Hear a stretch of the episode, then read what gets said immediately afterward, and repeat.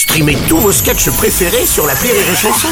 Des milliers de sketchs en streaming, sans limite, gratuitement, gratuitement sur les nombreuses radios digitales Rire et Chanson. Les Robles News. Bonjour, vous êtes sur les chansons, je suis Bruno Robles, rédacteur en chef de Robles News et de Petit Poney, le magazine préféré de Gérard Depardieu. Oh.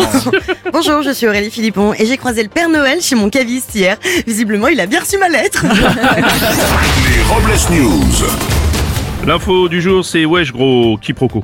Des fans ra- français du rappeur euh, marseillais Jul ont acheté en masse des tickets à 5 euros pour un concert de leur idole en Suède. Malheureusement pour eux, il ne s'agissait pas d'un concert de rap mais d'un spectacle de fin d'année. La confusion vient du fait qu'en suédois, Noël se dit. Ça Eh oui, et oui, à l'inverse, les paroles des chansons de Joule ressemblent parfois à du suédois. C'est vrai, c'est vrai. Une info, ça bosse dans le sud. Il y a quelques jours, un dromadaire a semé la pagaille dans le 15e arrondissement de Marseille. L'animal échappé d'un cirque a finalement été récupéré par ses propriétaires après avoir perturbé la circulation. Et la semaine précédente, c'est une chèvre qui avait semé la pagaille hein, avant de regagner le centre d'entraînement des joueurs de l'OM. Une info saut.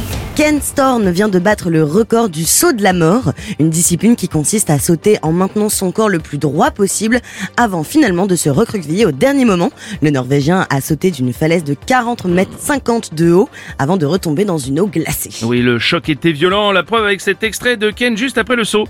Je suis super content d'avoir battu ce record, c'est génial. Une info, le mariage c'est la prison. Il y a quelques jours après s'être offert à Paris le mariage du siècle pour 54 millions d'euros, un couple d'Américains se retrouve dans la tourmente. On vient d'apprendre que le mari, Jacob Lagronne, est poursuivi aux USA pour avoir menacé en mars dernier des policiers avec une arme à feu. Selon sa déposition, l'homme a déclaré qu'il voulait apprendre à tirer avant de se marier. Et pour clore sur Blessures, voici la réflexion du jour. À bientôt l'ouverture des cadeaux et ce moment magique où les enfants ouvrent leur paquet écrit de la part de papa et maman et où papa n'a absolument aucune idée de ce qu'il y a dedans. C'est du vécu. Merci d'avoir suivi les Robles News et n'oubliez pas. Rire et chanson Deux points. Désinformez-vous Ouais. Rire et chanson